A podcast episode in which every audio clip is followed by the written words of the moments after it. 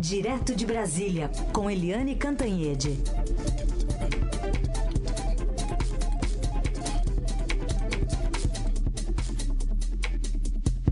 Oi, Eliane, bom dia.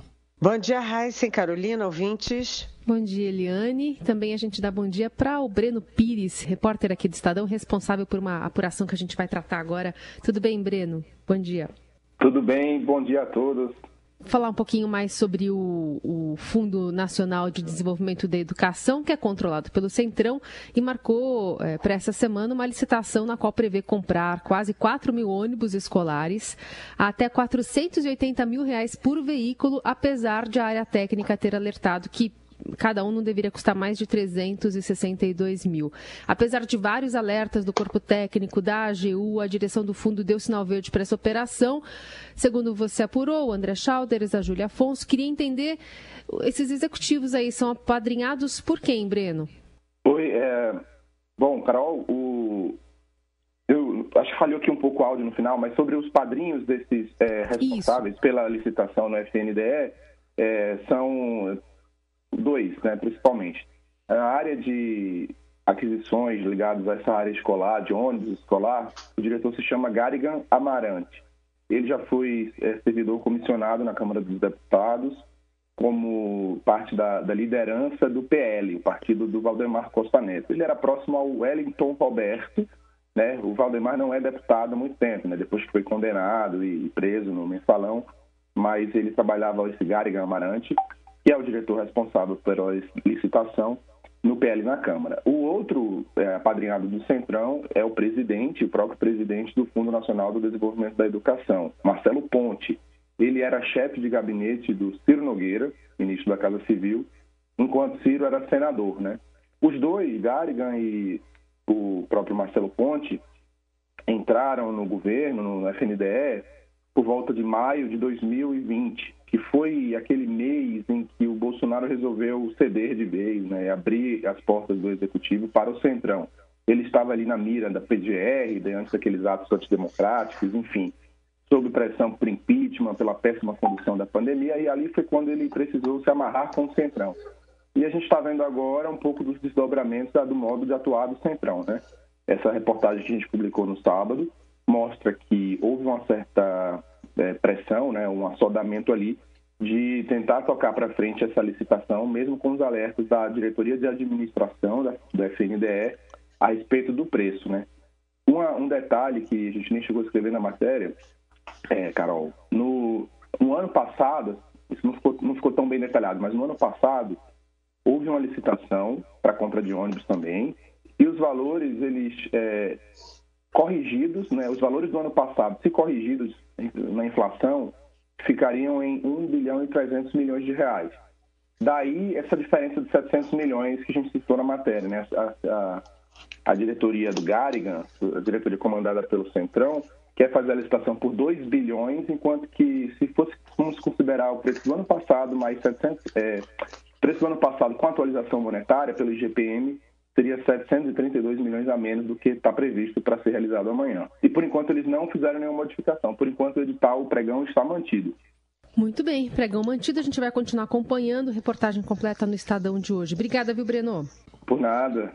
Bom, Eliane, queria te ouvir também sobre essa apuração e essa ainda, né, é, permanência de, de questões políticas, né, braços políticos do Centrão dentro do MEC. É, a gente começa a entender, né, Heisen, Carolina, ouvintes, a gente começa a entender por que, que o presidente Jair Bolsonaro botou o Vélez Rodrigues, que não entendia nada de política pública, que tinha aquele português, mal falava português direito. Depois botou o Abraham Weintraub, que nem ia lá, ele estava mais preocupado em fazer guerra ideológica, mandar prender ministro do Supremo do que cuidar da educação. Depois escolheu o Decotelli, que tinha um currículo que parecia um, um queijo suíço cheio de buraco e no fim botou esse pastor, o Milton Ribeiro, um pastor que é capaz de dizer que os jovens gays são frutos de famílias desajustadas. Por quê?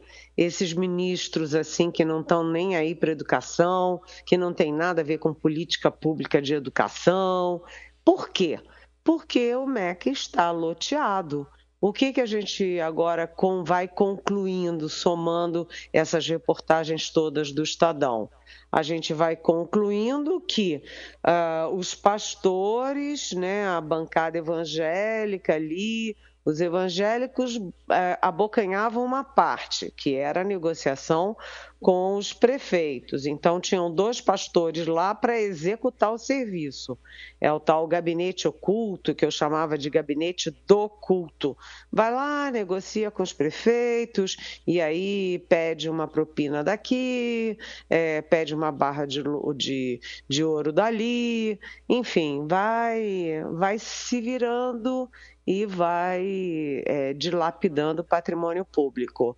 Agora a gente vê que, além dos pastores, também o PL, o partido do presidente, está com a mão lá dentro do MEC porque o sujeito responsável, como bem o Breno Pires acabou de descrever, é ligado ao PL, trabalhou com o PL na Câmara, era braço direito lá do Valdemar Costa Neto, que é o, enfim, é o aspas, dono do PL, que levou o presidente Jair Bolsonaro para o partido para concorrer às, à reeleição em outubro. E o outro lado é o próprio Centrão, né? Uh, o Ciro Nogueira, chefe da Casa Civil, né? É, aspas, dono do PP, enfim, que colocou lá o braço direito dele, o chefe de gabinete dele, para comandar o FNDE, que é o, a, a galinha dos ovos de ouro do MEC. Portanto, a gente vai começando a entender por que, que os ministros eram tão fracos né, e por que que a coisa estava tão desandada, dinheiro para cá, dinheiro para lá, superfaturamento de ônibus para cá e para lá, porque o MEC foi fatiado, assim como o Bolsonaro diz que o PT e o Lula fatiaram a Petrobras, o governo atual do Bolsonaro fatiou o nosso MEC. E um detalhe cruel que a reportagem mostra bem claro é que esse dinheiro para comprar os ônibus superfaturados vem de uma área que é exatamente da, da escola rural. Sabe aquela escola rural onde as crianças andam quilômetros a pé na poeira é, para chegar até a escola? Ou seja, tira dessas crianças para superfaturar e jogar no bolso de alguém, né? Porque não faz o menor sentido você aumentar o preço do ônibus de 270 mil para 480 mil, 55% a mais. Pobres crianças brasileiras, viu, gente? É isso, caso que a gente vai continuar acompanhando nas reportagens aqui do Estadão, mas outro assunto político aí do dia, Helene, é que fechou-se a janela partidária e o Partido Liberal, o partido do presidente Bolsonaro, passa a ser a maior bancada da Câmara. Exatamente. O presidente Jair Bolsonaro é, e a campanha dele né, foram os grandes beneficiários é, da, da janela partidária. Isso é inegável. Dos cinco maiores partidos, três são do Centrão, três são, portanto, da base do presidente Jair Bolsonaro. O PL, que é o partido ao qual ele se filiou, ficou com a maior bancada. O PT, que não se mexeu muito, nem, nem aumentou nem diminuiu, continua no segundo lugar com 56. E depois vem o PP, que eu acabei de citar, do Ciro Nogueira, chefe da Casa Civil, depois União Brasil é, que não tem candidato, que busca a terceira via e tal, mas que caiu muito, a gente vai falar daqui a pouquinho. E, é, por último, o quinto lugar fica com republicanos, que também é bolsonarista, ou seja, Bolsonaro, PL, PP de Pato e republicanos é, ficaram com a maior base maior base, maior bancada da Câmara dos Deputados. Agora, quem mais perdeu foi União Brasil, porque União Brasil é, perdeu muita gente a fusão do PSL, que foi o partido do Bolsonaro em 2018, e o DEM. E foi o partido que perdeu mais, perdeu 35 dos seus 82 deputados. Caiu, portanto, de primeiro lugar uh, para é, quarto lugar na Câmara dos Deputados. E uh, uma atenção, eu queria citar também o, P, o, o PSB. O PSB não tem mais senador, nenhum senador, e ele, tá, ele caiu bastante, virou nono, a nona bancada na Câmara. Lá no Senado, é, o, o, primeiro lugar continua com o MDB, o MDB sempre é o partido mais forte, e o, o segundo lugar disputado entre PSD do Kassab e Podemos, o ex do Sérgio Moro. É, enfim, teve uma mexidona. Agora, só para concluir, gente, isso vai só até dezembro né? Porque dezembro todos eles estão competindo, né? É, a, a deputado, a senadora, a governo, enfim, todo mundo se mexendo. E o que vai pesar para o, o, fundo partidário, o fundo eleitoral das próximas eleições e o tempo de TV não é a atual bancada, é a futura bancada que será eleita em outubro e tomará posse em fevereiro. Seguimos com a Eliane Cantanhede por aqui para falar um pouquinho sobre pesquisa, porque embora continua é, embora continue predominantemente negativa, essa avaliação de como o presidente Bolsonaro lida com a pandemia melhorou, segundo o Datafolha. A parcela dos entrevistados vê o desempenho dele como ruim ou péssimo e caiu de 54% em setembro para 46% em março. Já o ótimo ou bom foi de 22% para 28% e irregular de 22% para 25%. A reprovação é maior entre os mais escolarizados e os moradores das regiões Nordeste e Sudeste do país. Eliane, queria a sua avaliação sobre como essa aposta, né, especialmente de alguns nomes aí é, que vão disputar a eleição e tal, é, sobre, sobre vacina, sobre né, cuidados com a pandemia, é, no final das contas podem valer menos, né, em 2022, no segundo semestre especialmente. É, é o presidente Jair Bolsonaro, bem, é, eu acho, assim, sabe, inacreditável que ele tenha conseguido melhorar, né? Porque é, 54% reprovavam a ação dele durante a pandemia e agora isso caiu para 46%.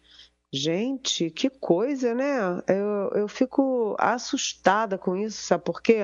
Porque a ação do presidente Jair Bolsonaro na pandemia foi deletéria ela uh, foi, ele foi muito claro. Ele trabalhou contra o isolamento social, ele trabalhou contra as máscaras, ele trabalhou contra as vacinas e ele trabalhou ferozmente contra a vacinação das crianças. Né? O presidente Jair Bolsonaro tem uma coleção de pérolas, né? Quando morreram os dez primeiros, 10 mil primeiros brasileiros, ele foi comemorar no, de jet ski no Lago Paranoá. As fotos estão lá, as imagens. Né, ele passeando alegremente, o Brasil chorando e o presidente andando de jet ski. Né? O presidente dizia que ia ser uma, só uma gripezinha, já matou 660 mil brasileiros.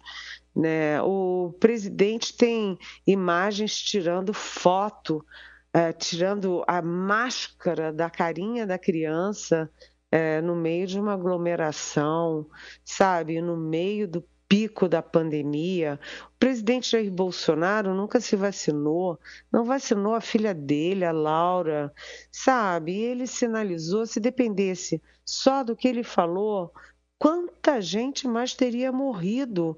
E se ele não tivesse falado tudo isso, quanta gente menos teria morrido? Então, é inacreditável como as pessoas esquecem rápido, não é? e cair. É claro, a desaprovação continua mais alta também, só faltava essa. Mas é, as pessoas estão começando a esquecer e estão começando a ver, ah, mas todo mundo se vacinou, então o governo botou vacina, então se botou vacina está tudo ok. É, é, o efeito Marcelo Queiroga, né, que faz tudo que o seu mestre mandar, garantiu a vacina e agora nem saiu para se candidatar a alguma coisa. Certamente ele tem um compromisso do Bolsonaro de em caso de reeleição, ser bem acomodado no futuro governo. O fato é que, é, para gente que acompanha o dia a dia, que acompanhou o dia a dia da pandemia, que acompanhou todas as barbaridades do presidente Bolsonaro, esse resultado do Datafolha é realmente incrível como o brasileiro esquece rápido e como o brasileiro é, sabe, ele não foca nas questões principais, gente. Bom, Helene, outro assunto ainda do fim de semana, encontros aí da terceira via de Sérgio Moro com Simone Tebet e também com Eduardo Leite. Há pouco a gente ouviu aqui o ex-governador Eduardo Leite ele não descartou, viu, Helene, ser vice de Simone Tebet, disse que ela tem condições de, de liderar um projeto nacional, mas ele também falou que a convenção do PSDB é soberana. Para ele, a convenção é que decide, não as prévias que ele diz que respeita. Pois é, né? Tá, tá muito claro, né, que o Eduardo Leite está na parada, tanto que ele saiu do governo, ou seja, ele tinha se comprometido a ficar no governo ele saiu do governo e ele ficou no PSDB com o compromisso dos velhos caciques de cabelo branco, Tasso Gereissati, o Aécio Neves, etc., de ser o candidato. E aí eles estão dizendo, ah, a prévia, que custou uma fortuna, aliás, né, uh, não valeu nada. As prévias não valeram nada. Eu disputei as prévias só de brincadeira perdi, aí elas não valem. É meio espírito bolsonarista, né? A eleição só vale se eu ganhar. E agora o novo discurso é esse: quem manda não são as prévias, quem manda é a convenção uh, do PSDB. O fato é que o, quando o, o João Dória anunciou que renunciava à candidatura, isso abriu uma avenida de oportunidades para uma terceira via em torno do Eduardo Leite. Mas como Dória voltou atrás e ficou, manteve a candidatura, isso é, fechou a avenida. Então, o, é, é um, uma guerra assim. O, o, a, o, o João Dória inviabiliza a terceira via com o Eduardo Leite e o Eduardo Leite inviabiliza a, a credibilidade, a, a sensação de força do João Dória, ou seja, inviabiliza que o João Dória cresça. O PSDB, portanto, afunda. Isso tem até uma expressão a expressão se chama abraço de afogados, mas o fato é que o Sérgio Moro foi conversar com o Eduardo Leite, foi conversar com a Simone Tebet e a gente não sabe até agora o que, que o Moro está jogando, porque ele saiu do Podemos, né, onde ele era protagonista, foi para o União Brasil, onde ele é coadjuvante, ele rachou União Brasil, ele tem o apoio do Luciano Bivar e do PSL, mas não tem o apoio do DEM e do ACM Neto para ser candidato, ou seja, uma confusão dos diabos. É assim que o diabo gosta, viu, gente? Muito bem, de olho nessas movimentações. Eliane, obrigada por hoje. Até. Beijão.